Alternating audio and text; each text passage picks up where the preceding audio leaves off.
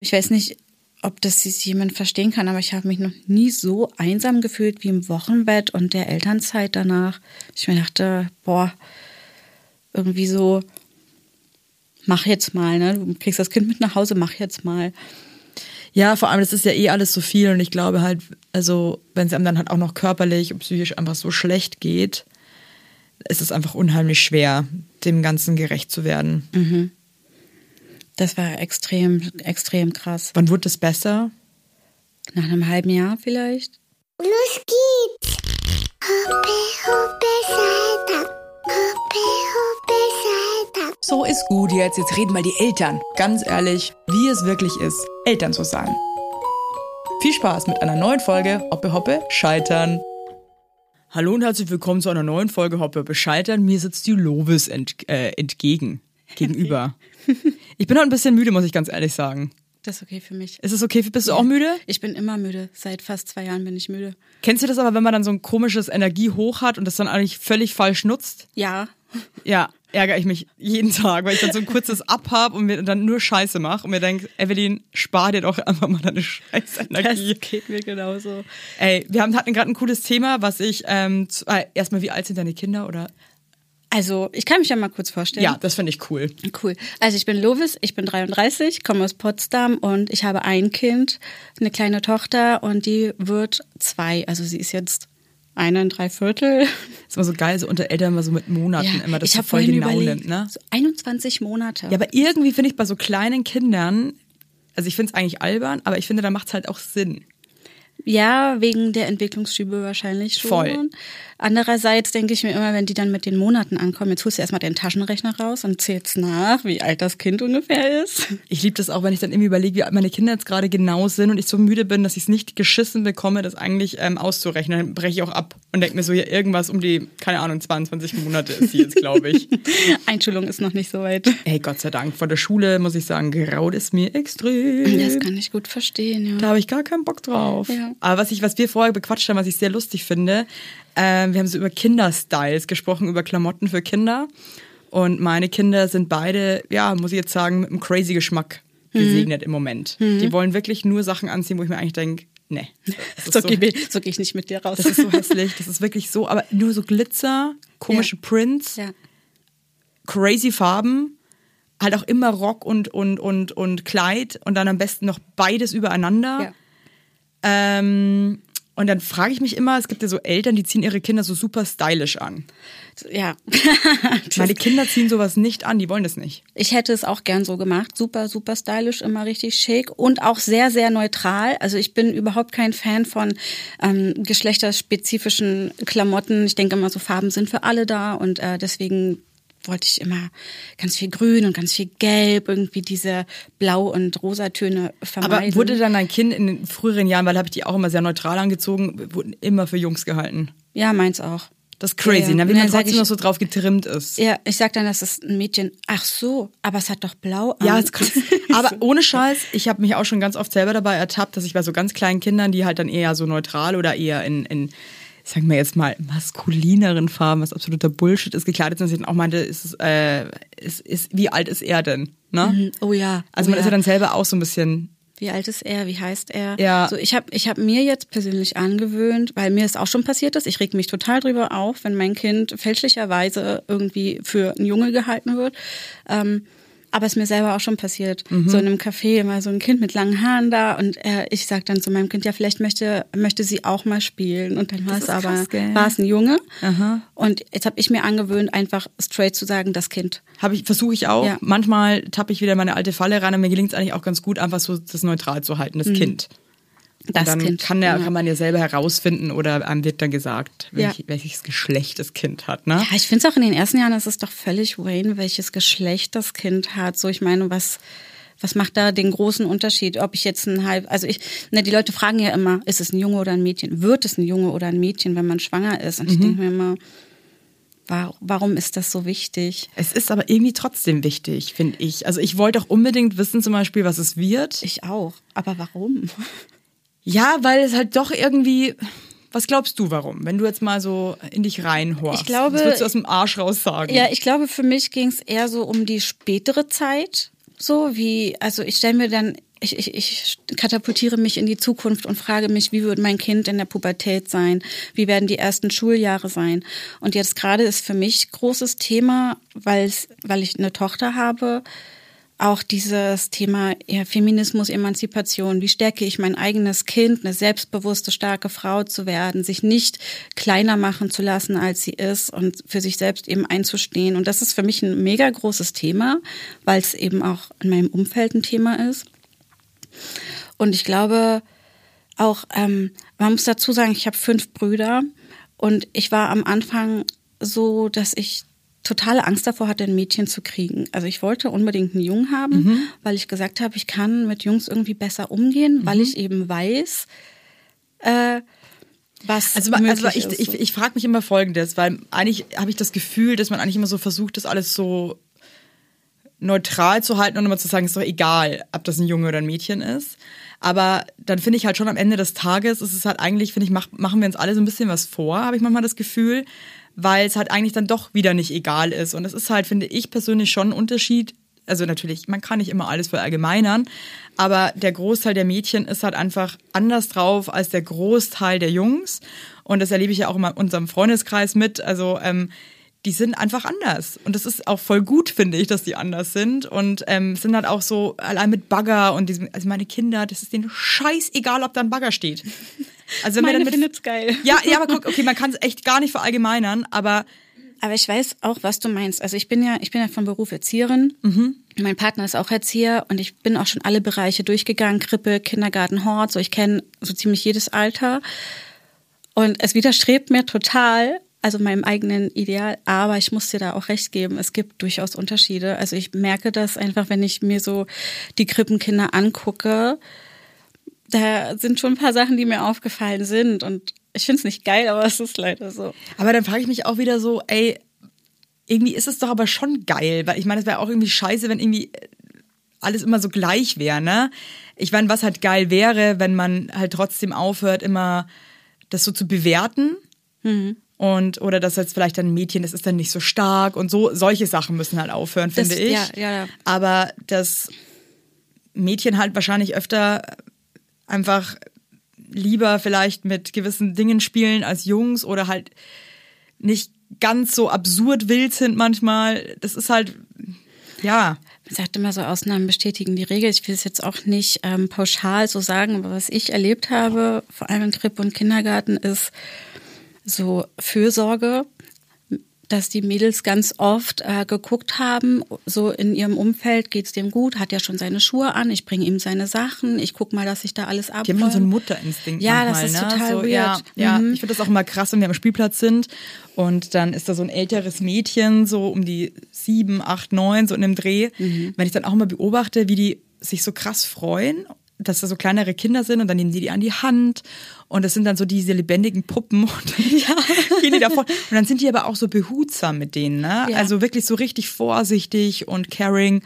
Ähm, Mhm. Habe ich bei Jungs auch schon erlebt, ne? Aber bei Mädchen ist es halt schon, finde ich, öfter, dass die ja, dann so das, ja. das irgendwie schön finden und dann zeigen die den irgendwas. So war ich halt auch, ne? Ich war auch immer die, äh, die die kleineren irgendwie an die Hand nehmen wollte, ob sie es wollten oder nicht, war mir ja. in dem Moment total egal.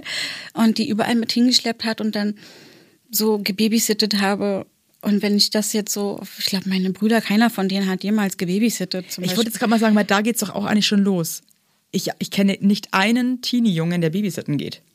Nee.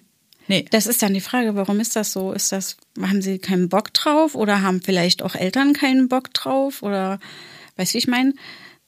Aber allein, wenn ich mir meine Beziehung anschaue mit meinem Mann, ich meine, der ist dann auch einfach ein Mann. also äh, da gibt es schon äh, sehr große Unterschiede einfach ja. auch so. Ähm. Wenn ich mir zum Beispiel meinen Freund angucke, der ist übelst der Kindermagnet, ne? Der geht irgendwie, wir sind auf einer Party, wo auch Kinder dabei sind. Alle Eltern machen irgendeinen Scheiß, trinken, sind an der Bar und mein Freund sitzt da mit allen Kindern um sich rum. Voll schön. Und äh, die fahren total auf den ab. War der schon immer so? Ich weiß nicht, ob es bei ihm immer so war ich, wir sind jetzt seit sieben Jahren ein Paar. Vorher, kann, doch, doch, er hat gesagt, er hatte ein Patenkind. Das hat er bekommen, als er 19 war. Und auch nur, es war auf einer Beerdigung. Da war das ganz frisch, das Kind, so, was heißt ganz frisch, unter ein Jahr. Und er hat gefragt, die Mama, ob er es mal aus dem Wagen nehmen darf. Und sie sagte, ja, kein Problem. Und er hat das gemacht und sie war instant total selig, voll relaxed. Und die Mutter und dem, den, den Eltern ist so alles aus dem Gesicht gefallen, wenn sie meinten, okay, das ist irgendwie voll untypisch. Und da war für ihn einfach auch klar, dass er wohl gut mit Kindern kann. Ja, Mhm. geil. Nee, weil ich finde das so witzig, auch bei meinem Mann zu beobachten. Also der war vorher, ich meine, das ist auch voll der Kinderfreak und auch jemand, der, wenn wir unterwegs sind, der halt einfach wirklich auch voll viel mit den Kindern macht und sich da jetzt nicht irgendwie so zurückzieht und ein Bier trinkt, sondern halt irgendwie so voll mit dabei ist. Aber das ist schon auch erst so, seit der Papa ist. Also ich glaube, davor hatte der, der irgendwie schon auch irgendwie, ich habe auch manchmal das Gefühl, so, dass jüngere Männer dann auch oft so eine Berührungsangst haben, leider. Und irgendwie, ich finde es auch immer so total schön zu merken, dass auch so Männer, die keine Kinder haben, einfach so offen auf die Kinder zugehen, auch keine Angst haben, die hochzunehmen oder, oder anzufassen und so, ne? Halten die denn so? Ja, ja, ja. Wobei ich auch sagen muss, ich meine, ich habe auch ein paar Freundinnen, ähm, also als die noch keine Kinder hatten, also wenn die Babys hochgenommen haben, haben wir wirklich gedacht so, Dude, meinst du das jetzt ernst? Ja, so eine Freundin So habe ich auch. Kartoffeln irgendwie so, so, ist wirklich so, äh, ja, was, mache machen ich jetzt so? was Was ist ich, das? Kann ich weglegen? Es riecht komisch. Ja, Hey, ja. Lovis, du hast ja irgendwie, ähm, also ich kenne niemanden, der so groß geworden ist. Du bist in einer Hippie-Kommune groß geworden. Ja, also Hippie-Kommune ist immer so, ne, es ist nicht wie Kommune 1, so wie man es kennt. Ja, ne? erklär, Es erzähl genau- mal, wie ist denn das so? Das ist so, ähm, die, Gott, die Mutter meiner besten Freundin und meine Mutter, die waren so Nachmieterinnen in WGs, deswegen kannten die sich, sind alles Potsdamer gewesen und die haben sich um die Wende rum ein, ein, Gehöft an der Ostsee irgendwie unter Nagel gerissen, keine Ahnung wie jetzt genau. Ähm, also besetzt. Nee, nee, nee, nicht besetzt. Das war schon alles äh, besetzt. schon alles hat, rechtens, ja? Besetzt hat meine Mutter in Potsdam in den 80ern. Na, ähm, und dann sind die da halt äh, als WG quasi alle auf diesen Hof gezogen und ähm, haben da halt ihr Ding gemacht. Und natürlich kam es dann, wenn man so auf engem Raum zusammen wohnt, natürlich auch dazu, dass mal ne, ein bisschen äh, nicht so ähm, strikt mit Beziehungen war, sondern dass Lag man das wirklich nur im engen Raum? ich weiß es nicht. Kann auch sein, dass es an den Leuten lag. Ja, jedenfalls ähm, war es dann so, Also deine Eltern hatten auch eine offene Beziehung. die waren gar nicht zusammen. Ach, Die hatten nur was miteinander. Genau. Und dabei bin ich halt en- entstanden und meine Mutter hat aber eigentlich auf äh, ihren großen Schwarm gewartet. Der war zu dem Zeitpunkt aber im Dienst und äh, kam dann erst quasi wieder, als ich schon da war oder so. Die sind dann aber auch noch zusammengekommen. Ach, crazy, Und haben okay. meinen Bruder gemacht, genau. Ähm, und es waren echt viele Erwachsene auf dem Hof. Wie viele waren es ungefähr? Boah, es ist, war, es ist sehr unterschiedlich gewesen, weil immer wieder welche dazukamen oder welche wieder weggezogen sind oder welche zu Besuch nur waren, aber dann über einen langen Zeitraum und ich lass mal so 10 bis maximal 15 Erwachsene gleichzeitig da gewesen sein und dann immer ein riesen Pulk an Kindern. Also wir waren wirklich viele Kinder auf dem Hof. Dann hatten wir noch die Kinder vom Nachbarhof. Man muss sich das vorstellen, das waren, da waren nur Felder und Wald drumherum und ein paar Höfe. Es war eine Sackgasse. Krass. Ja, es war. Aber eigentlich so voll idyllisch, ne? Also ich stelle mir das jetzt total cool vor. Ich meine, ich kann mir schon auch vorstellen, dass es da schon auch viele Konflikte gibt. ja, Weil ich glaube, am Ende sind ja dann doch viele unterschiedliche Menschen an einem Ort, die Ja. irgendwie ja zusammen leben. Es hat schon sehr oft gekracht. Also für uns Kinder war es eher so eine, so eine Bullabü-Atmosphäre, weil wir natürlich als Kinder nicht so richtig schnallen, was da zwischen den Erwachsenen gerade Phase ist. Ähm, wir sind ja dann auch ein paar Höfe weitergezogen und dann noch mal ein paar Höfe weitergezogen und dann wieder nach Potsdam gezogen. Also wir sind echt oft umgezogen, meine Mutter und ich. Ähm, mein Bruder kam auch nicht mit nach Potsdam, der ist dann da geblieben. Also es ist alles sehr kompliziert, sehr zerrüttet. Ja, es, es, es, es klingt halt irgendwie, es klingt auf der einen Seite halt so nach so Freiheit. Auf der anderen Seite frage ich mich ja gerade, weißt du, ich habe manchmal das Gefühl, dass das für Kinder ja schon auch wichtig ist, so und das frage ich mich jetzt eben gerade, ne? weil ich kenne ja nur diese eine Seite, ne? so, so ein festes Umfeld zu haben und irgendwie Sicherheit. Hattest du das trotzdem als Kind oder? Das hatte ich auf dem Hof. Also auf dem Hof war für mich so der Hafen. Da war ja ähm, die Mutter meiner besten Freundin, die hat selber fünf Kinder und sie ist für mich einfach die, die Übermutter. Sie ist einfach, sie hat mich so ein bisschen auch als Findelkind aufgenommen, würde ich sagen. So ihre Kinder sind für mich wie Geschwister. Und bei meiner Mutter ist das alles ein bisschen anders gelaufen. Die hatte auch ähm, sehr zeitig schon ein starkes Alkoholproblem und für sie war es dann nicht so rosig irgendwann. Und sie ist dann auch in so einer Nacht- und Nebelaktion einfach abgehauen und hat dann meinen Bruder und mich da ins Bett gebracht und war nächsten Tag weg für zweieinhalb Jahre. Wie alt warst du da? Ähm, sieben. Sieben, Oh, krass. Auch in einem Alter, wo man das einfach schon voll checkt. So, ja, okay, Mama total, ist weg. total. Und das Ding ist ja, dass sein Vater nicht mein Vater war. Und das habe ich auch äh, deutlich zu spüren bekommen irgendwann. Mhm. Also ich war da sehr das fünfte Rad am Wagen. Und meine Mutter hat sich dann hier im Fleming auf dem, auf dem, auf dem Dorf wieder so eine neue Familie gegründet. Da hat sie dann Krass. nochmal meinen anderen Bruder bekommen und noch einen Bruder. Und das war aber auch keine keine gute Beziehung. Das war wieder so ein Hof mit wieder so vielen Leuten, mit wieder unglaublich vielen Konflikten. Und ich bin dann irgendwann hinterhergezogen. Wie war das? Also du bist wach geworden, die war weg. Ja. Und ähm, was haben dir dann andere Leute erzählt, wo deine Mama ist? Weil ich meine, man fragt Na, die ist ja abgehauen. Die ist abgehauen nach Potsdam. Die wollte nicht mehr.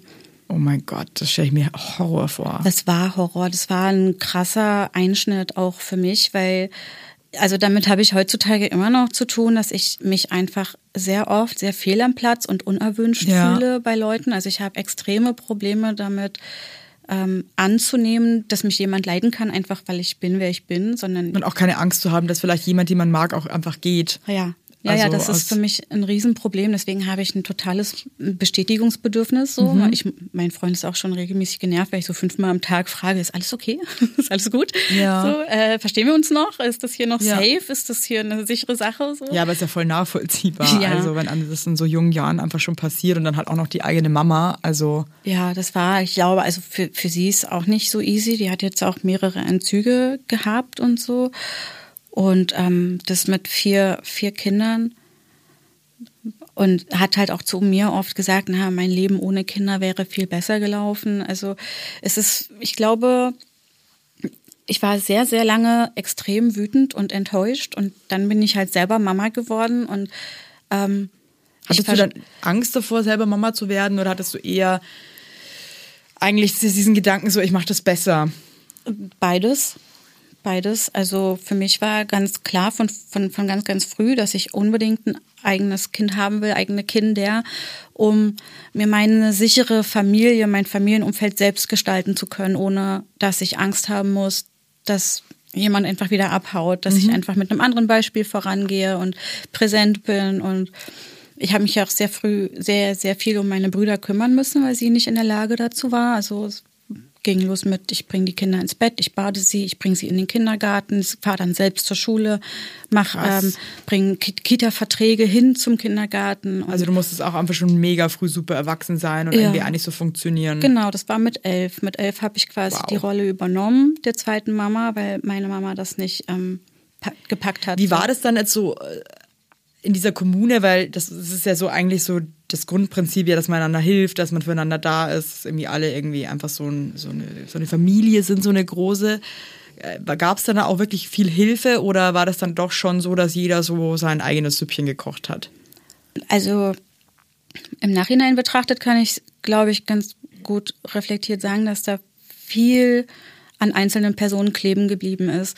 Dass man natürlich nach außen hin den großen Hof und wir machen ja alles gemeinsam und jeder kümmert sich um irgendwas, macht, aber ähm, ich glaube so, die, der Hauptteil ist einfach an der Mutter meiner besten Freundin hängen geblieben, so, also inklusive der, der finanziellen Abbezahlung des Hofs, so, das war ihrs. Die Verpflegung der Kinder, die hat ja dann auch mich und meinen Bruder verpflegt, die hat mich auch gestillt, weil meine Mutter es nicht gemacht hat, beziehungsweise Krass. es nicht regelmäßig gemacht hat. Ähm, und für, für sie, ich glaube auch, sie ist der Grund dafür, dass ich so eine gewisse Resilienz äh, entwickelt habe, dass ich damit umgehen kann im Nachhinein, weil sie einfach da war. So, ich musste auch später nochmal, ähm, als meine Mutter im Entzug war, war die Frage, wo komme ich unter? Und die Mutter meiner besten Freundin war hochschwanger mit ihrem fünften Kind und hat sofort gesagt, hier, ich habe Platz. cool. Genau. Geile war- Maus. Ja, voll. Ich liebe die. Hast du mit der auch immer noch wahrscheinlich voll Kontakt, Na klar, oder? Ja. na klar, Also ja, es ist ja. eigentlich wie deine zweite Mama so irgendwie, Ja, ne? ja, absolut. Also es gibt dann meine Mutter, Mutter und ähm, dann gibt's Oma Mandy. Cool. genau. Mein heutiger Werbepartner ist Everdrop. Everdrop ist schon lange großer Bestandteil bei uns zu Hause, denn es ist sehr, sehr nachhaltig. Und die haben jetzt nicht nur so Spülmittel und so Gedöns, ne, sondern die haben jetzt auch Waschmittel. Und hey, alle, die Kinder haben, wir wissen es, die Wäsche ist einfach großer Bestandteil unseres Alltags. Ich wasche ungefähr jeden Tag zwei Wäschetrommeln und denke mir so, Warum sieht auch alles irgendwie immer aus wie Scheiße? Könnt ihr nicht einfach mal essen wie normale Menschen? Nee, können die nicht, weil die sind nämlich noch klein. Und ich selber ganz ehrlich gesagt als erwachsener Mensch auch nicht. Und wenn ihr Bock habt, irgendwie diese Probleme jetzt einfach mal von euch wegzuwerfen, mal über die Schulter zu werfen, zu sagen, hey, hier, dann ist Everdrop, das ist ein junges Unternehmen aus München, ja? Und die haben sich zum Ziel gesetzt, Einwegplastik und überflüssige Chemie aus den Haushalten zu verbannen. Schluss damit. Es ist over, Leute. Get it real. Und neben Reinigern, wie gesagt, plastikfreien Spülmaschinentabs, die by the way gerade Stiftung Warentestsieger geworden sind, gibt es jetzt eben auch Waschmittel. Und ich zu Hause, ich habe, ähm, wir haben Neurodermitis und so weiter, wir haben alle ein bisschen empfindliche Haut. Ich benutze das Sensitive Waschmittel ohne Enzyme, Duft- und Farb- und Konservierungsstoffe. Und das ist nämlich perfekt auch für empfindliche Haut geeignet. Und damit könnt ihr euch einfach was Gutes tun. Da gibt es auch geile Grapefruit, äh, Patchouli, Apfelblüte, geile, geile Düfte gibt's auch und so weiter. Wenn ihr gern ein bisschen was mögt, was ein bisschen gut riecht, ne, mache ich auch ganz gern. Und ihr könnt die Produkte natürlich einzeln kaufen, aber es gibt auch flexible Abos. Das wird dann einfach zu euch nach Hause geschickt, ähm, natürlich in einer Papierverpackung. Und ja, müsst ihr nichts mehr schleppen, müsst ihr nicht mehr drum kümmern. Das Abo ist einfach super flexibel und kannst auch jederzeit pausieren oder kündigen. Und wenn ich euch jetzt überzeugt habe, was ich mal denke, weil ich meine, Entschuldigung, geiler geht's ja wohl nicht, dann gibt's bis Ende Mai einen Code. Denn mit Scheitern 20, groß geschrieben und zusammen, Scheitern 20, bekommt ihr 20% auf alle Starter- und Sparsets. Und in einem Set ist auch eine ähm, hochwertige Aufbewahrungsbox äh, dabei. Da könnt ihr dann die Tabs und die Waschmittel und so weiter einfach cool einfüllen. Und das ist auch geil, das sieht geil aus. Und also haut rein. Und alle weiteren Infos findet ihr wie immer in den Show Notes. Und jetzt macht es einfach mal, weil es nachhaltig und geil ist. So. Ente. Ja, krass, ey. Also du würdest sagen, war die, war die Frau dann eigentlich irgendwann genervt, dass eigentlich, weil ich glaube, man realisiert ja dann trotzdem irgendwann so, ey, fuck, okay, irgendwie mache ja ich hier den ganzen Bums. Die war extrem genervt von den Erwachsenen, aber ich glaube, sie war nicht eine, eine Sekunde genervt von all den Kindern um sie herum. Und sie hatte letztens mal gesagt, und das hat mir auch richtig wehgetan, ähm, sie fühlt sich eher noch schuldig, dass sie nicht noch mehr in mich und meinen Bruder investiert hat, dass sie nicht noch mehr sich gekümmert hat, weil meine Tante mal zu Besuch war, die ist Kinderkrankenschwester und ähm, die hat so die Hände über den Kopf zusammengeschlagen, weil ich einen Windelpilz von den Kniekehlen bis unter die Achseln hatte und mein kleiner Bruder extrem unterernährt war und da irgendwie zwischen den Matratzen lag mit ein paar Monaten. Und ja, und meine Mutter eben mit ihrem, mit ihrer Sucht das nicht gestemmt gekriegt hat. So, ich sage das auch so ganz bewusst, nicht negativ, weil Sucht für mich definitiv eine Krankheit ist. Und wenn du in konnte es halt einfach in dem Moment nicht, ne? Sie konnte nicht. Sie, Trotzdem sie, krass, dass das so viele Erwachsene dann eigentlich sind, ne? Und das trotzdem eigentlich dann so ausufert, in Naja, Anführungszeichen, ne? Und dann nicht einfach mal jemand sagt, okay, stopp, ähm, ich sehe dieses Kind, es ähm, er hat einen Pilz von der Achsel bis zum Fuß. Und äh, dieses Baby ist definitiv einfach nicht wohl genährt. Also finde ich schon auch krass. Ist also, dass krass, sowas überhaupt ja. zustande kommt, eigentlich, wenn so viele Menschen auf einem Haufen sind, die da eigentlich zusammen leben. Mhm. Und ich meine, ich glaube jetzt nicht, dass es so war, wahrscheinlich auch nicht so, dass sie jeden Tag um acht alle da irgendwie den Hof verlassen haben und zur Arbeit gefahren sind, ne? Sondern die haben ja den ganzen Tag da irgendwie rumge... ja, ja, die haben da viel gechillt und Ich Lagerfeuer gemacht. ich möchte es auch nicht runter, aber und ja eben, ne? Also ich meine, da könnte man auch mal sagen, hey, Ja. äh, ja, Ja, also ich glaube, ich glaube, die, die Mama von meiner besten Freundin hat das, hat das versucht. Ähm, ich meine, das ist ja auch eine Überforderung für diese Frau. Ich meine, meine ja, die hat ja selber soll so die, viele Wie soll die das auch machen? Naja, also, klar, es ist letztendlich, so wie es klingt, ist es halt einfach auch nicht ihre Baustelle und nicht die Baustelle der anderen. Klar kann man jetzt meine Mutter darauf aufmerksam machen, ähm, aber dann würde ja auch was in der Partycrew fehlen. Ne? Weil also gerade die Leute, die dann da viel getrunken haben und viel einfach nur abgehangen haben, sie wollte da halt dazugehören. Und dann hat sie eben ihre Prioritäten ziemlich falsch gesetzt in dem Moment, ja. Würdest du jetzt im Nachhinein betrachtet sagen, es war trotzdem irgendwie eine schöne Kindheit, eine schöne Zeit oder Also auf dem Hof ist so meine, meine Bullabü-Bubble. gibt's den, gibt's den noch? Den gibt's noch. Den ja, gibt's ja, da noch. fahre ich auch regelmäßig hin. Jetzt auch mit meiner Tochter gerne mal. Auch äh, wir nur zu zweit zur Mama von. von Also meiner- lebt da immer noch. Ja, also die Mutter meiner besten Freundin lebt da jetzt immer noch, aber das ist jetzt nur noch der Hof dieser Familie. Also Okay. alle anderen sind weggezogen, der Hof gehört ihr alleine und das finde ich auch richtig toll. Wenigstens Happy End für sie. Ja, voll. Ja. genau. Und äh, für mich war dieser Hof immer mein Hafen. Also auch als wir wieder hergezogen sind, war es so, ich habe mich da extrem viel um meine Brüder gekümmert und eben auch geguckt, dass sie nicht so viel mitkriegen von, von dem Konsum meiner Mutter. Und ähm, bin dann in den Ferien immer dahin gefahren und ich bin jedes Mal, wenn ich da war, extrem krank geworden. Und die haben immer gesagt, es liegt einfach daran, dass ich hier den Arsch voll mit Stress habe. Also, dass ich mich darum kümmere, dass ich das mache. Und dann habe ich ja auch angefangen, Ne, also Leute, die so viel durchmachen, sind ja meist sehr lustig. Ne? Und dann bin ich äh, halt die Entertainerin geworden, habe geguckt, dass an Weihnachten alle mega gute Laune haben, bin um den Baum gesprungen, den ich vorher mit meinen Brüdern geschmückt habe, weil ich genau wusste, so spätestens 21, 22 Uhr hat meine Mutter wieder ein zu viel drin und dann fängt sie an zu heulen und dann ist der ganze Bums hier vorbei. Dann muss ich wieder trösten und dann muss ich gucken, dass meine Brüder in ihrem Zimmer sind, damit die das nicht mitkriegen. Am besten lese Boah, ich denen viel noch was Druck, vor. ey. Das ist Ja. echt krass. Das war schon krass, ja.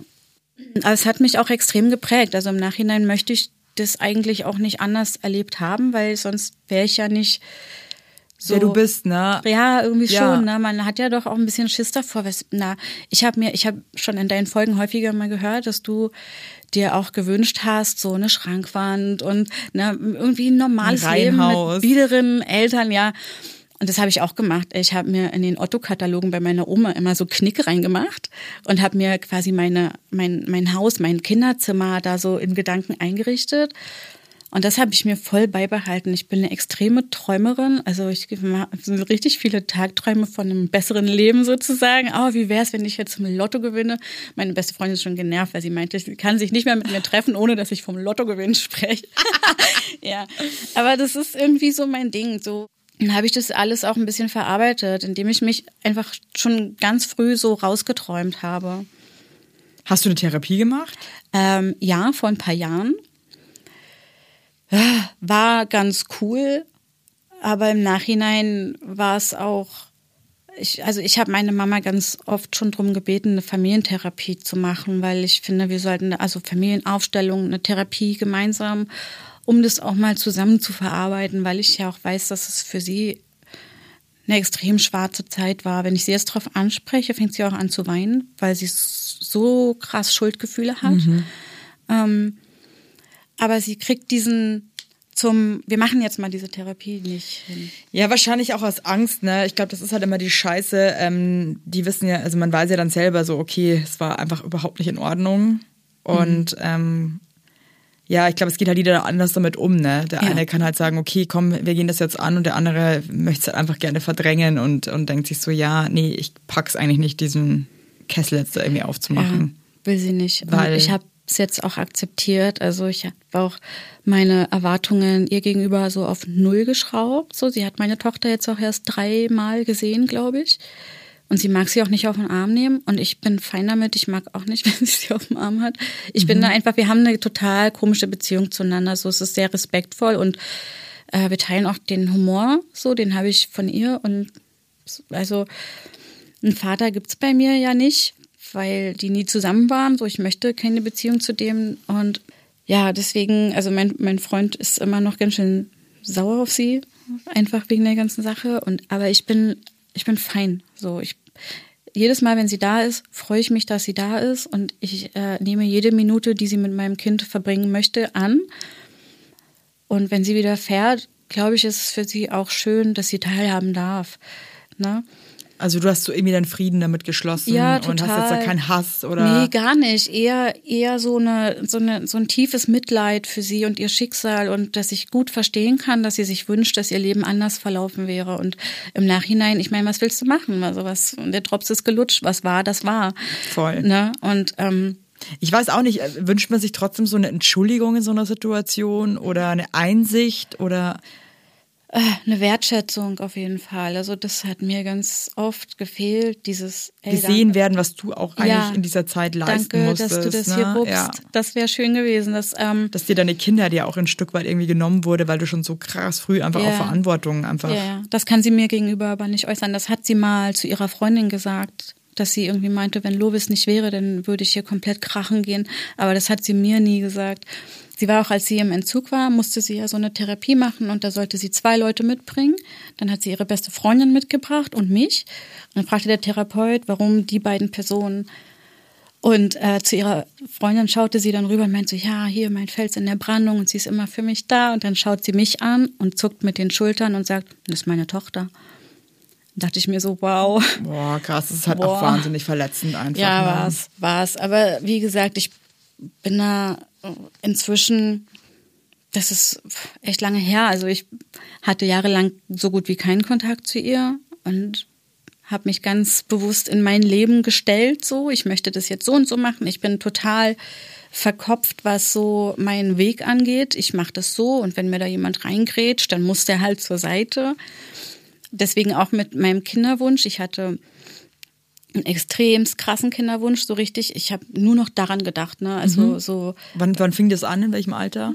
so mit, also ich wusste schon immer, dass ich ein Kind haben möchte, aber so Ende 20 ist es so doll geworden, dieser Wunsch, dass ich ähm, kein anderes Thema mehr hatte, wirklich. Also und äh, mein Freund hat auch Außer der Lottogewinn. Außer der Lottogewinn. Ja, nee, das fing. genau. Lotto oder Kind. Oder Ja, oder beides am ja, das wäre besten. am besten. Nee, ähm, genau. Ich habe dann mit meinem Freund darüber gesprochen und wir waren da auch noch gar nicht lange zusammen. Beziehungsweise war das noch so affäremäßig, weil wir waren erst befreundet. Ne? Wir Mhm. hatten nur den gleichen Freundeskreis und das darf dann keiner wissen, dass wir was miteinander haben. Und ich will ja eigentlich auch noch mit anderen und so. Und das war mir schnell zu viel, weil ich gesagt habe, okay, also du möchtest jetzt das Label Beziehung nicht draufpacken. Und du hast ja da eh auch schon so, glaube ich, äh, bist ja, Ja. auch schon so ein bisschen gebrandmarktes Kind irgendwie, ne? Na, vor allem dann, ne, die sich gegen dieses Label wehren, aber 24-7 bei mir in der Wohnung hocken. Und ich dachte, okay, ciao. Nein. Ja, ja. Entweder jetzt hopp oder top, sind wir ein Paar oder nicht. Und wenn wir ein Paar sind, ich habe Kinderwunsch. Und ich möchte das auch eigentlich gerne unter 30 noch angehen. Mhm. Und er gleich, nee, gar nicht meins. Sehe ich jetzt nicht. Sehe ich, sehe ich überhaupt nicht. Ich kann mir mich selbst als Vater überhaupt nicht vorstellen. Ich möchte keine Kinder. Definitiv nein. Big No-No. Und dann war für uns so, ja, fuck, was machen wir jetzt? Er wollte gerne weiter zusammenbleiben, weil ist ja kein Problem, ne? Und für mich war ganz klar, jo, pass auf, mir rennt die Zeit davon. Hey, warte mal, das ist der jetzige Kindspapa. Richtig. Ich dachte, der war so ein Kinderfreak. Der, ja, der betreut gern die Kinder anderer und geht dann nach Hause und hat seine Ruhe. Also okay, aber ein eigenes Kind war jetzt auch nicht so, dass er sagt, ja, unbedingt sofort. Okay, okay, gar okay. nicht, gar nicht. Der wollte partout gar Und der war vor, und der war zu der Zeit auch schon Erzieher. Ja, Okay. Ja, genau. Also wir waren beide als Erzieher unterwegs und er halt gar keinen Kinderwunsch, ich extrem Kinderwunsch und dann habe ich gesagt, ja, du pass auf, dann funktioniert das für mich aber nicht. So, dann glaube ich, müssen wir uns jetzt hier trennen. Hat mir voll wehgetan, weil ich ihn echt gern habe. Und ähm, dann war das immer so ein Hin und Her und lass mal wieder zusammen. Dann so, habe ich doch wieder die Tür aufgemacht und dann lief das wieder ein paar Wochen, Monate. Dann habe ich gesagt, okay, pass auf, mein Kinderwunsch ist ja nicht weg. Ja, ja, ja, Was ja. machen wir denn jetzt? Nee, ich will, ich will nicht. So und dann, äh, wir haben uns bestimmt vier, fünf Mal getrennt. Nur wegen dieser Kinderwunschsache, weil ich gesagt habe, ey, für mich ist das fein, wenn du kein Kind haben möchtest. Aber dann musst du mir auch die Chance geben, jemanden zu finden, der das möchte. Ja. Ne? Ähm, es war für ihn dann aber auch nicht okay. Und dann war die letzte Trennung war 2020. Da habe ich gesagt, so jetzt ist, jetzt habe ich keinen Jetzt Bock mehr. keinen Bock mehr. Ist halt jetzt so, bin okay, ich dude, 30, come on, jetzt habe ich ja. keinen Bock mehr. Jetzt will ich wirklich mal äh, Thema Familie angehen. Und dann war ein paar Wochen Funkstille und dann kam wieder die Nachricht auf WhatsApp, ja, ich will doch noch mal reden. da dachte ich mir so, was ist denn jetzt los? Dann haben wir uns getroffen, waren schick italienisch essen. Und dann sagte er, ja, ich habe mit meiner Mama gesprochen. okay. Ich möchte das jetzt doch. Dann sage ich so, hä? Okay, war aber erstmal total misstrauisch und er meinte, ja, aber ich habe ja nur die Wahl zwischen dich verlieren oder ein Kind haben. Und dich verlieren ist für mich keine Option. Und dann haben wir gesagt, okay, dann machen wir das. Und äh, drei Monate später, voila, war ich schwanger. Und du warst happy as fuck. Ja, ich war geschockt und happy, weil ich, ich habe ja nicht so früh damit gerechnet. Ich habe ja tatsächlich noch so ein Jahr Probierzeit mit eingerechnet. Hat doch meine Krass, Frau das höre ich gesagt. witzigerweise total selten, dass Leute so viel Probierzeit mit einberechnen. Ich habe immer das Gefühl so, dass immer alle denken, sie werden sofort schwanger. Bei mir gar nicht. Ich, also unterbewusst. ich bin halt mega die Realistin. Also auch wenn ich eine Träumerin bin, bin Ja. ich in meinem Leben selbst sehr realistisch. Ich bin auch mit ihm ständig am Sprechen. Ja, wenn wir uns mal trennen, dann machen wir das so und so und dann müssen wir mal gucken, wie wir das und das machen. Und ich bin da voll so, durch meine Kindheit habe ich nicht diese romantische Vorstellung eines Und Familienbildes. dieses Urvertrauen auch einfach vielleicht, ne, dass einfach alles gut wird Mhm. oder ist. Wie hat er dann reagiert, als du schwanger warst? Er hat erst mal gar nichts gesagt. Er hat so irgendwie eine Stunde vor sich hingestarrt und dann war sein erster Satz, dafür könnte ich ihn heute noch ohrfeigen, na, habe ich dir jetzt einen Traum erfüllt. Okay, wow. Danke, Danke. Jesus. Ja. ja. Nee, ähm, aber dann war es ja so, ne, also ich extremer Kinderwunsch und Familienmensch und wir müssen das jetzt durchziehen und das wird total toll und er so, nee, auf gar keinen Fall. Und jetzt im Umkehrschluss hatte ich die schlimmste Schwangerschaft. Ich habe alles daran gehasst. Ich habe nur Nein. gekotzt. Ich habe 30 Kilo zugenommen. ich hatte die Wassereinlagerungen der Hölle. Ich konnte keine fünf Schritte mehr gehen, ohne mich fast einzupinkeln. Und es war wirklich Schwangerschaftsakne vom Feinsten. Ich Also einfach alles. Ich sah aus wie ein Streuselkuchen. Ich habe mich, ne, ich wollte ja alles. Ich wollte, dass wir gemeinsam zu den Untersuchungen gehen. Ging nicht wegen Corona. So, ich musste jede Untersuchung alleine machen. Scheiße. Ja, richtig zum Kotzen. Und dann habe ich ähm, mir vorgestellt, oh, dann mache ich voll die Schwangerschaftsbilder im Kornfeld, wie sie alle haben, so mit meinem Partner. Es gibt, glaube ich, kein richtiges Schwangerschaftsbild von mir, weil ich gesagt habe, ich komme nicht mit aufs Foto, wehe, du fotografierst Weil du dich einfach so unwohl gefühlt Ja, hast. ich habe mich richtig unwohl gefühlt, richtig, richtig schlimm unwohl. Und und Da hatte ich Gott sei Dank irgendwie immer noch, ich meine, ich habe ja auch so viel zugenommen und Ja. so äh, und hatte ja auch Wassereinlagerungen, wow. Also ich ist so wusste nicht, schlimm, dass man oder? überhaupt an diesen Stellen Wasser einlagern Ja, kann, ja, aber hey, es ist möglich. Aber ich hatte irgendwie immer noch, also in der Schwangerschaft dachte ich mir immer trotzdem noch, ich bin der schönste Schwan. Oh, ähm, danach halt nicht mehr. Als das Kind dann raus, dachte ich mir jedes Mal so, fuck, jetzt hast du keine Begründung das mehr. sieht scheiße aus. Oh, ähm, ja. aber ähm, fuck, oh Mann. Ja, es war bei mir wirklich, wirklich krass schlimm. Und dann war ja noch äh, dazu, dass ich mir vorgestellt habe, so, oh, und dann gehe ich ins Geburtshaus. Weiß, du bist kein Fan von Geburtshaus im Nachhinein. Ja, aber ich finde trotzdem, äh, alles, das haben wir auch äh, vorgestern in der, in der Folge wir aufgenommen, hey, es ist einfach krass individuell und ich finde, Total. man muss selber entscheiden dürfen, wo man gebären möchte und wie man gebären möchte. Und auch wenn die Frau sagt, ich möchte eine Bauchgeburt, dann ist es ihre Entscheidung und es Ja. ist ihr Wunsch. Also ich Ja. finde halt, ich kann es mir einfach beim besten Willen halt wirklich nicht vorstellen für mich. Und ich finde, da kann ich halt immer nur von mir selber ausgehen. Ich verstehe das im Also- Nachhinein, verstehe ich nämlich deinen Punkt total, weil ich eine extrem romantisierte Vorstellung davon hatte, wie das laufen wird. Es wird toll, ich mache hier friedliche Geburt, Podcast, wenn ich in der Wanne sitze und ziehe mir das alles rein und ich habe null Schmerzen und alles ist cool. Ähm, Im Endeffekt war es so, dass ich in diesem Geburtshaus gewesen bin, mit der Hebamme, die im Dienst war, überhaupt nicht gematcht habe. Cool. Das war total scheiße. Die hat mich extrem alleine gelassen. Ich wusste schon vorher, ich hatte so ein Ranking. Es gab vier Hebammen, Ja. die im Dienst sein könnten. Und ich wusste, wenn die dran ist, bin ich am Arsch. Was war, was war das so? Kannst du das beschreiben, was da überhaupt nicht gepasst hat für dich? Sie hat mich total alleine gelassen. Sie hat die ganze Zeit nur im Büro gehockt. So, ich habe dann geblutet und mein, mein Freund rief sie und sie ist nicht gekommen, erst beim dritten Mal. What? So, ja, Wow. total komisch. Und dann war es so, dass wir schon irgendwie das Gefühl hatten, das passt ihr heute Abend eigentlich gar nicht in Kram. Die hatte eigentlich was anderes vor. Ich wollte chillen eigentlich. Die wollte eigentlich chillen Ja. oder mit ihren Freunden irgendwas machen, keine Ahnung. Jetzt war sie die Einzige, die nicht mit konnte.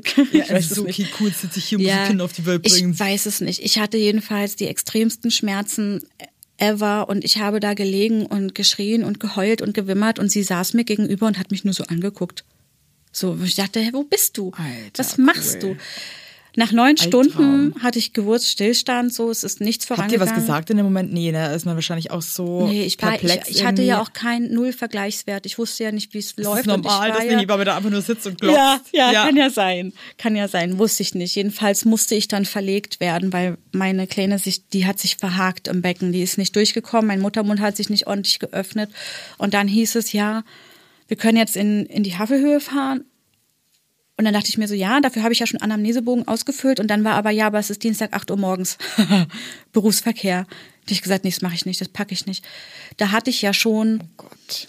da hatte ich schon fast 20 Krankenwagen Stunden. kann man nicht rufen, dass der da mal so durchbounced. Nee, nee, nicht in die Havelhöhe, glaube ich. Weiß ich nicht, glaube ich nicht. Jedenfalls habe ich dann, ähm, bin ich in ein anderes Krankenhaus in Potsdam verlegt worden, hat mich dann die andere Hebamme hingebracht, weil die meinte, die, die Diensthabende meinte dann auch, ja, ich würde dann jetzt nach Hause gehen, ich bin ganz schön müde, wir warten jetzt noch auf meine Kollegin.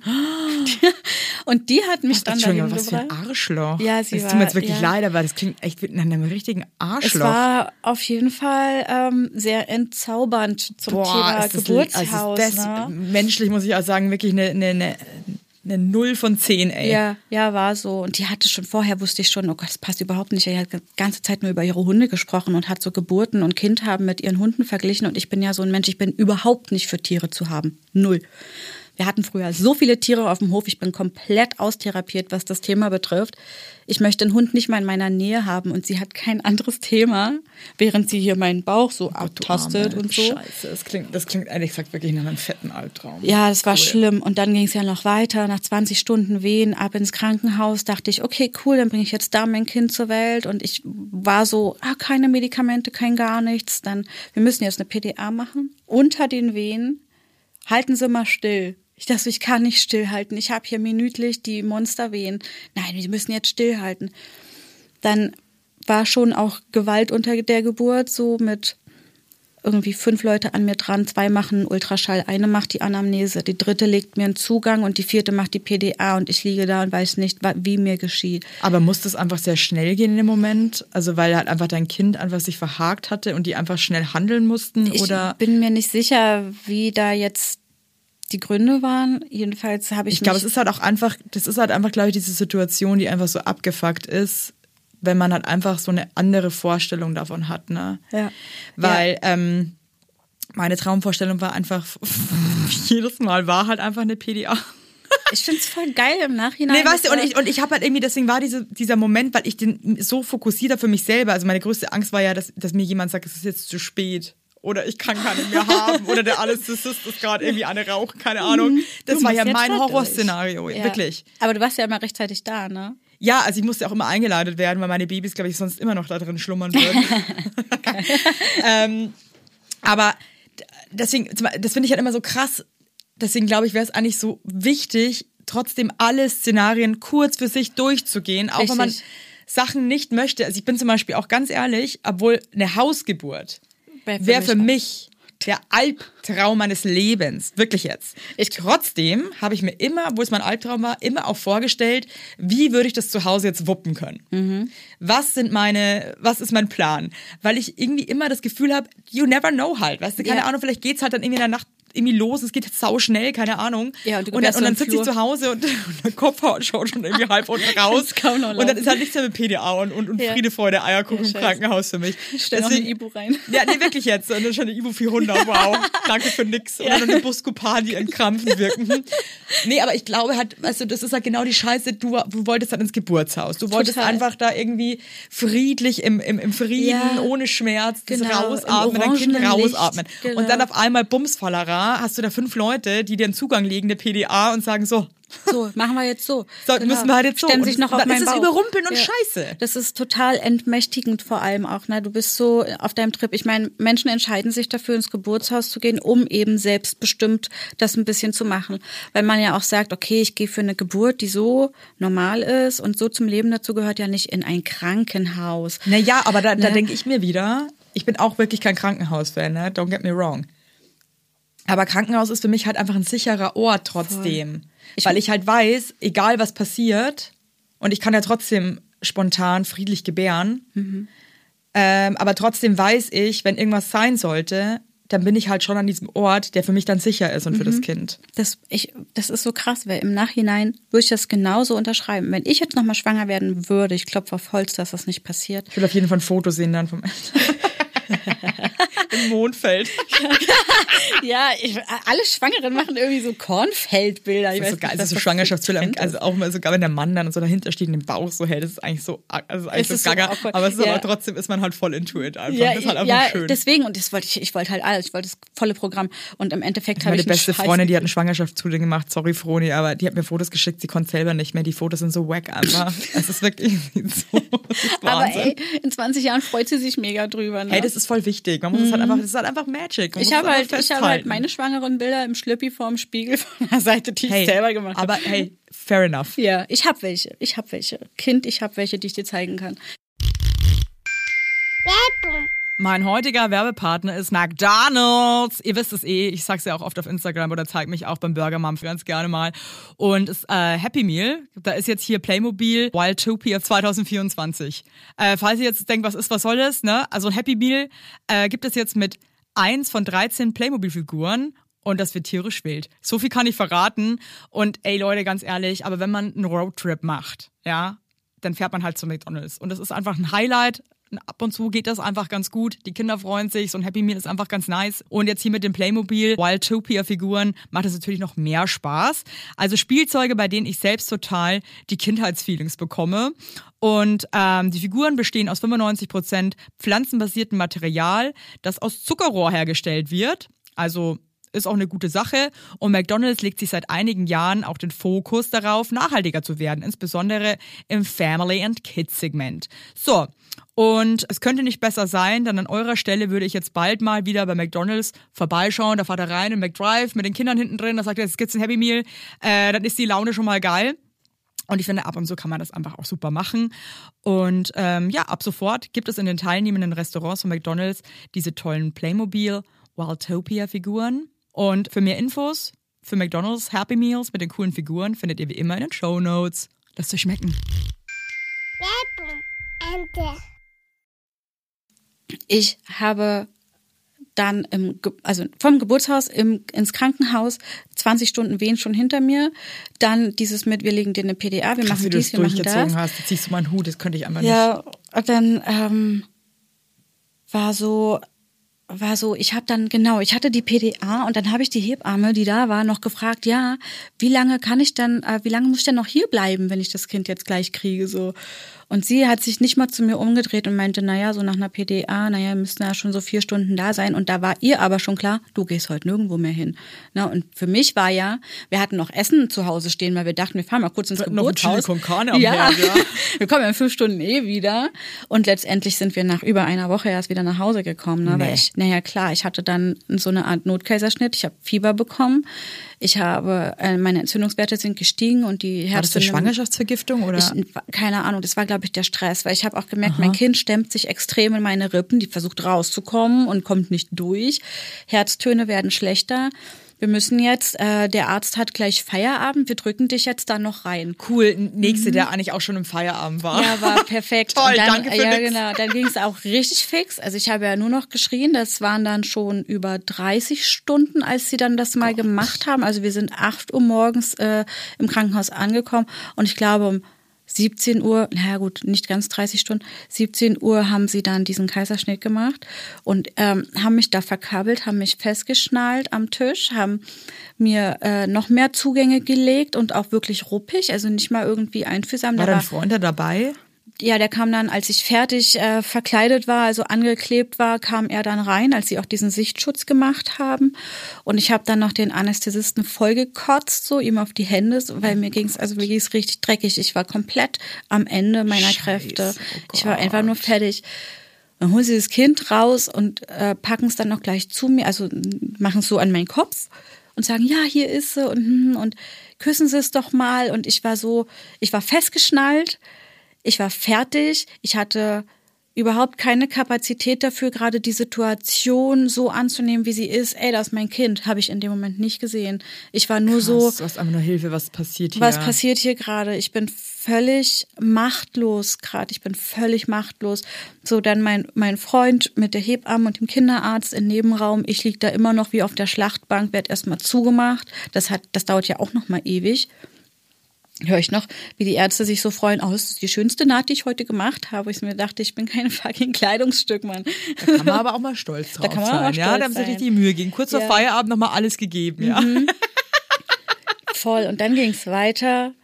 Dann haben sie mich in irgendein Zimmer geschoben, so Übergangszimmer. Dann war mein Freund da mit meinem Kind. Das war das erste Mal, dass ich so gesehen habe, ja wow, wir haben wir haben's, wir haben es geschafft. So, wir ist fertig, ist fertig jetzt. Hab dann noch irgendwie in meinem Drusch auf den ganzen Medikamenten und äh, was nicht alles in meinem Körper gerade abging, äh, im Familienzimmer klar gemacht, dass der wenigstens da bleiben kann. Ich dachte, ich kann es nicht alleine jetzt, das kriege ich Ja. nicht hin. Dann sind wir aufs Familienzimmer, ich mit der Kleinen so, schon versucht, sie anzulegen, so halbwegs. Und dann merke ich, okay, fuck, mir wird irgendwie komisch. Ich zu meinem Freund zu meinen, so, du musst sie mal kurz nehmen, mir ist gerade irgendwie komisch. Ähm, und dann merke ich halt nur, wie ich so wegdrifte und wie mein Freund halt den Schwestern Bescheid sagt, hier ist irgendwas so und die Ja. nehmen die Decke hoch und ich höre halt nur, wie er sagt, ach du Scheiße. Und ich höre noch, wie die Schwestern rausrennen, das ist zu viel, das ist zu viel.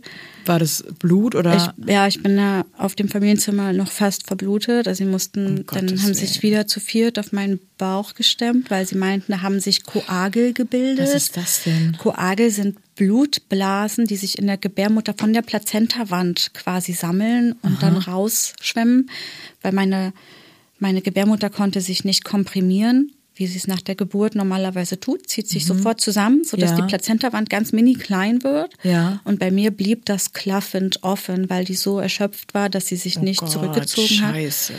Und darüber bin ich dann halt an dem Tag fast noch gestorben, sozusagen, nachdem ich da schon 48 Stunden wach war, Oh Gott, fast du 40 arme Stunden Maus, ey, Wehen, ist ja dann die OP. Vor allem, es war jetzt gerade mal irgendwie, du weißt, du kommst endlich mal da auf dieses Zimmer, kannst irgendwie gerade mal so aufatmen, irgendwie realisierst jetzt endlich mal, dass, dass du jetzt endlich Mutter geworden bist, das geschafft und so weiter. Und dann Ja. kommt gleich irgendwie der nächste Schreck. rutscht mir das Kind quasi weg. Ich hatte gerade meine Brokkolisuppe. Nein, ähm, das war echt übel. Und dann kamen sie ja und wollten diese Koagel, wie sie heißen, die muss man dann irgendwie rauskriegen, rausdrücken. Heißt, sie stemmen sich zu dritt, zu viert auf meinen Bauch. Auf Und dann auch noch, weißt du, und dann auch noch für dich, wo du eh so ein Problem damit hattest die ganze Zeit, dass so viele Leute auf dich einwirken, Ja, ne? Und dann kommen ja, schon wieder, ja. kommen noch mehr und ich habe immer die Hände festgehalten und geschrien, weil es halt so wehgetan Oh hat. Gott. Weil da gerade noch ein Kind in mir war und jetzt die Organe alle plötzlich nicht Ja, und du wussten, hattest ja auch einen. Kaiserschnitt gerade, ja, also. Ja, ja. Und dann meinten sie halt noch zu mir, na, wenn sie jetzt nicht mitmachen, dann müssen wir sie nochmal operieren. Ich dachte, ja, wow, ist jetzt hier Verhandlungsbasis oder was? Dann kriege ich dann ein Bienchen, wenn ich mitmache. Und dann sind sie auf die Idee gekommen, ja, wir könnten ja mal Lachgas probieren. Und das war, das Lachgas war so meine kleine Belohnung. Das war ganz schön geil. Und dann haben sie das halt alles gemacht. Aber das war ein Geburtstrauma, das ich extrem lange mit mir geschleppt habe. Das hat sich auch ey. auf die Beziehung zu meinem Kind sehr ausgewirkt. Also Was hattest du für Gedanken? erstmal war ich ab und das, ich habe nicht so richtig geglaubt, dass es mein Kind ist, weil sie, ich hatte sie ja nicht die ersten Stunden. Wer weiß, ob die mir nicht ein anderes Kind gebracht haben. Krass. Das war so ein Gedanke, weil es war nicht die ganze Zeit an mir dran, wie ich es mir vorgestellt habe. Ich habe auch meinen Freund öfter mal gefragt, bist du dir sicher? Warst du die ganze Zeit dabei? Ja, ja. Okay. Ähm, und dann ähm, der Fakt, dass ich im Wochenbett nicht bonden konnte mit ihr, weil ich so extrem mit der Heilung meines Körpers zu tun hatte. Ich konnte sie ja nicht alleine anlegen, ich konnte nicht aufstehen, ich konnte nicht, ich konnte mich nicht richtig bewegen, ähm, was, äh, wie die Ärzte dann hinterher feststellten, an dem hohen Blutverlust lag. Ich habe über zwei Liter Blut verloren auf einen Schlag und ähm, deswegen konnten meine Wunden nicht heilen. Deswegen habe ich länger gebraucht als andere Sektio-Patientinnen.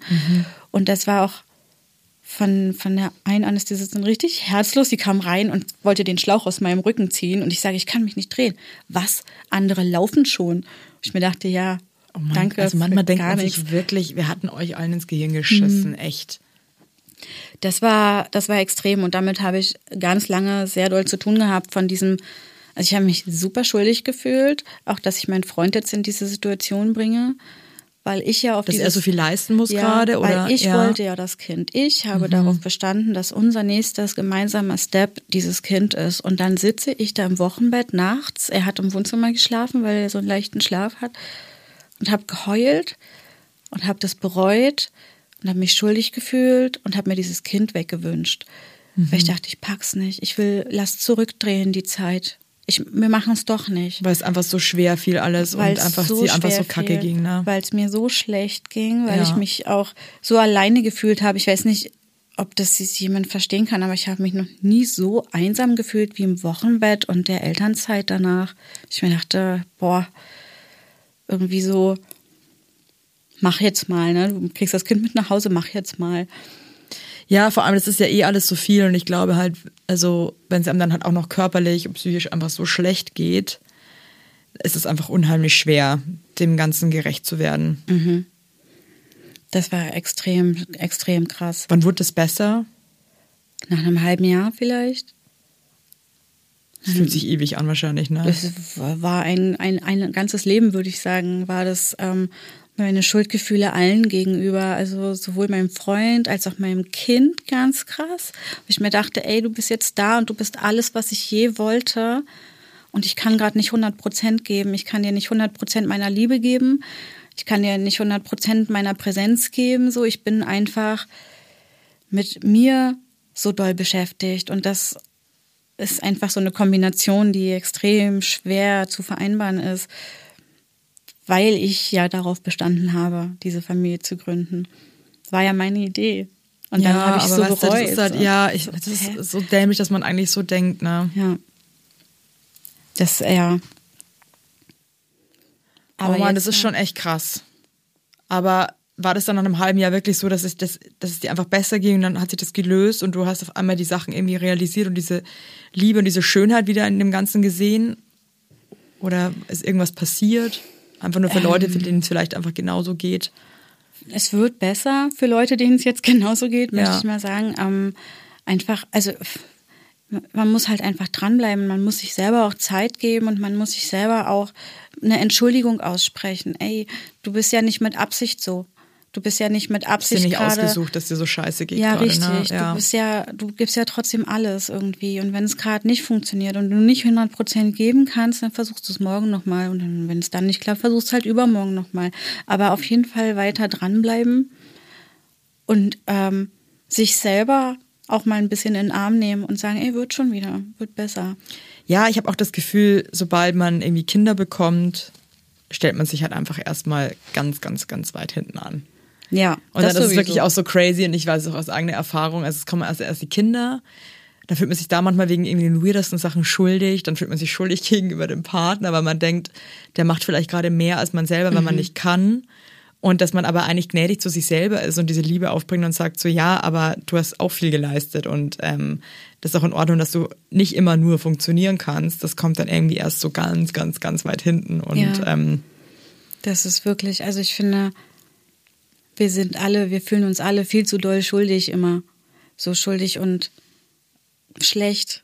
Also Das Elternschaft ist so krass, ja, oft- weil man will es halt einfach immer richtig. Ich dachte mir heute Ja. Morgen, ähm, ich habe die Kinder jetzt seit äh, vier Tagen zu Hause, weil sie sich abwechseln mit Fieber und ähm, ist eh alles cool und so, aber ich muss halt auch arbeiten und Alex auch. Meine Mutter ist jetzt Gott sei Dank gekommen, weil wir es anders hätten nicht managen können. Mhm. Und heute Morgen hat meine große Tochter die ganze Zeit, die spielt immer Büro und hat irgendwie alles in so eine viel zu kleine Plastikmappe reingestopft und hat die dann immer nicht zugebracht und nicht selber aufgebracht. Und ich habe das 30. Mal schon dieses Ding auf und zu gemacht. Und dann hat sie irgendwann angefangen, nicht zu sagen, hey, kannst du mir bitte helfen, sondern hat dann so angefangen, so, so rumzupöbeln. Boah. So. Und dann war ich irgendwann, ich habe echt mit meinen Kindern absolut krassen Geduldsfaden. Ich war dann irgendwann so, hey, hör auf, jetzt so rumzupöbeln. Du kannst mir das ganz normal sagen. Ja, aber ich war halt irgendwie aus dem Stress, weil ich los musste. Und ich war halt mal so minimal lauter. Und ich versuche eh einfach immer einen Ball flach zu halten. Das gelingt mir Gott sei Dank auch echt sehr, sehr gut. Aber heute mal nach dem 40. Mal war ich echt so, hey, pass auf. Du Reicht musst jetzt? nicht so rumpöbeln, komm bitte einfach zu mir und sag, Mama, bitte hilf mir. Ich brauche Hilfe. Ich helfe dir total gerne, aber es stresst mich jetzt gerade auch einfach krass, wenn du dann irgendwie so rummaunst, ja, als würde jetzt gerade die Welt untergehen, ja. Ja. Und dann hat sie auch so saublöd geschaut, weil sie sich, glaube ich, auch kurz erschreckt hat, weil ich halt davor die 40 Mal halt total easy war und immer so, ja, komm her, ich mache dir das wieder auf und zu. Ich bin halt auch nur ein Mensch, ja. Ja, ja, voll. Und dann hat sie mir dann auch so voll wieder voll leid getan. Ich dann so, hey, ich hab's, sag ich, ich bin auch gerade, ich muss los, es ist viel, ich mache das jetzt zum 50., 40. Mal, weil die scheiß Schmäppchen dazu. So hab ich's natürlich und dann gesagt. bist du aber einmal ein bisschen lauter und fühlst dich drei Tage scheiße ja, deswegen. das ist einfach nur crazy. Man Das ist ist- halt ja. einfach auch nur ein fucking Mensch. Das, das ist das, was ich irgendwie versuche zu sagen. Ja, das ist Ja. nämlich genau das. So, verteil dir selbst doch mal. ja, aber weißt du, aber dann ist man dann, dann ist man so, scheiße, scheiße, jetzt war ich irgendwie kurz ein bisschen lauter. Ja, das war bei mir gestern auch erst der Fall, weil sie ist gerade extrem schwer ins Bett zu kriegen. Das dauert anderthalb bis zwei Stunden und irgendwann Das ist macht halt gar nicht aggressiv. Nee, nee, gar nicht. Vor allem, wenn Nee, wir jetzt das noch, so noch total, ein Buch, Buch, cool. Buch, Buch. Und du denkst dir, wir haben gerade schon zehn Bücher angeguckt. schlaf halt endlich, Ja, schlaf doch endlich. Ja. Genau. Und dann war ich halt auch so, weil sie dann irgendwie die dritte Flasche mit Wasser haben wollte. Und ich meinte so, du kannst dir doch nicht jeden Abend einen Liter Wasser reinpeitschen. Das kann nicht gesund sein. Also, Hey, die Phase hatte ähm, eins meiner Kinder auch. Das ist doch krass. Ich denke mir doch, ich, ich habe dann immer ich gleich musste, im ich Kopf. musste ihr in der Nacht äh, die Nachtwindel wechseln, Ja, weil ja. die so viel Ja. gepullert hat, natürlich, nach den drei Flaschen Wasser. Ja, ja, das ist bei uns genauso. Und ich habe halt immer gleich Schiss, dass sie sich ihre ganzen ganzen Nährstoffe, also Elektrolyte ja, rausschwimmt. Ganz genau. Und Ja, das dann halt ähm, blöd wird. also bei uns es hat es ist nichts Dramatisches passiert. Mein Mann, der ist ja sehr diszipliniert, der hat das dann einfach durchgezogen und dann war halt einfach so, so es gibt jetzt kein Wasser mehr. Sorry. Oh, krass. Hut ab. Ich bin da leider auch sehr schlecht. Ich kann es auch nicht. Aber ähm, Ich halte es dann das drei war, Minuten es durch. War ehrlich gesagt in eineinhalb Tagen oder zwei Tagen war das war der Drops gelutscht, da war es auch wieder fein, ja. Ja? Ja, es ist leider, es ist aber auch nicht mein Talent, sowas Ich durchzuziehen. kann es auch nicht. Ich muss dann ausziehen kurz. Also ich kann es nicht ab. Der, ich äh, der Alex meinte auch irgendwann mal zu mir beim, beim zweiten Kind, als er meinte, sorry Evelyn, aber die braucht wirklich keine Milchflasche jetzt mehr in der Nacht. Und ich noch so, Mhm. äh, doch. Und er so, nein. Und er dann so, weißt du was, von mir aus, geh drei Tage ins Hotel, ich mach das hier und dann kommst du Mhm. wieder. Ich hoffe, mein Freund hört das jetzt. Ja. Ich, ich gehe mal drei Tage ins Hotel. dann kannst du es selber machen. Krieg ich ja nicht mal hin, gell? Nur mit Nee, ich bleib hier. Ich will immer dabei ja. sein. Genau. Du, ich, du Ja. kannst es machen, aber ich bleib hier. Also ich habe Das so Family-FOMO, das ist einfach absurd. Mhm. Ich scheiße wirklich auf jede coole Party und so, aber Familien-FOMO ist bei mir ganz groß geschrieben. Ich hab Angst, dass ich was verpasse, Mhm. Ja. familienintern, was voll cool ist. Das kann ich verstehen. Ich die jetzt was Cooles auch, ohne mich mein, machen. Ja, das ist bei mir genauso. Mein Freund ist jetzt eine Weile schon zu Hause. Ähm, und der, der lässt sie jetzt immer, der, also ne, sie muss dann nicht so viel in die Kita und dann komme ich immer nach Hause von der Arbeit, erst so 17, 18 Uhr und dann ist halt der Tag schon vorbei und dann erzählen sie mir immer, was sie alles Tolles gemacht haben. Und man freut sich, Ja. aber man ist auch so, Mann, ich wollte auch dabei ja, sein. Ja, ja, vor allem, wo ich dann einen richtigen Hals kriege, ist, wenn sie dann Papa ruft statt Mama und ich mir, und dann guckt er mich so an, ne, so von wegen, Ja, Papa ist the best. Papa is the best. Ich habe auch irgendwas im mir wenn du einmal sagst. Papa ist the best, dann, dann, dann hau ich dir aufs Maul. Auf Babyklappe. der anderen Seite, wie schön ist das eigentlich, oder? Ja, Hey, es ist so, ne, saugeil. oh, das ist doch wunderbar, wenn die einfach zu allen, einfach zu ihren Eltern einfach gleich, gleichberechtigt eine super geile Total. Beziehung haben. Aber ich will trotzdem, dass sie mich lieber hat, ist ja. Ja, klar. Aber weißt du was? Es ist ja auch alles nur eine Phase. Genau, die Ja. nächste Phase kommt. Nee. Ja, ist so. Hey Lois, danke, dass du deine wahnsinnig crazy Geschichte mit uns geteilt hast. Ja, war ein bisschen, war ein bisschen viel durcheinander, ne? Aber Nee, fand ich gar nicht. Also ähm, ich fand es total spannend und äh, du bist, ich kenne wirklich unheimlich viele Menschen, du bist der, der einzigste Mensch, den ich jetzt kenne, der in so einer Hippie-Kommune oder wie man das auch immer beschreiben Ja. mag. Ähm, Soll ich noch einen draufsetzen? Die haben ihr Geld auf Mittelaltermärkten verdient. scheiße, du weißt, wie, du weißt, wie sehr ich das Mittelalter hasse, Alter. ja, ich auch. Ich find's richtig cringe. Das ist Silikonschwert in den Kettenhemden und irgendwie Filzstulpen, Am ey. schlimmsten finde ich diese komischen Lederportemonnaies, Also, die man so die, zusammen- die du so zuziehst. Oh, wo, ich weißt du was, das ist eigentlich nur für. Leute, die kein Geld haben, Ja, weil da fällt ja. eh alles raus, was da drinnen ja, ist. Ich, was soll da drin? Also nee, finde ich ganz schlimm, finde ich ganz, ganz schlimm. Was ich noch abschließend sagen wollte, ne, weil mein Freund wollte ja überhaupt gar kein Kind haben und ich muss ihm das ja jetzt mal zugute halten, dass er einfach der geilste Papa der Welt ist. Voll gut. Dass er wirklich mit diesem Kind in eine Rolle gewachsen ist. Die sind so verschmolzen miteinander. Oh, ist das schön. Ja, und deswegen ähm, ist er manchmal derjenige, der noch anfängt, ja, wenn, wenn, wir, wenn wir im Lotto gewonnen haben, können wir ja noch ein zweites Mal. Ich wünsche euch auf jeden Fall von Herzen, dass ihr einfach im scheiß Lotto gewinnt. wir müssen erst mal spielen. Ne? Das. Okay, wow, Lois. Das, das ist jetzt nochmal ein ganz Nein, nein, neues Level. Wir nein. spielen gar kein Lotto, wünschen uns aber ganz sehr, dass wir da gewinnen.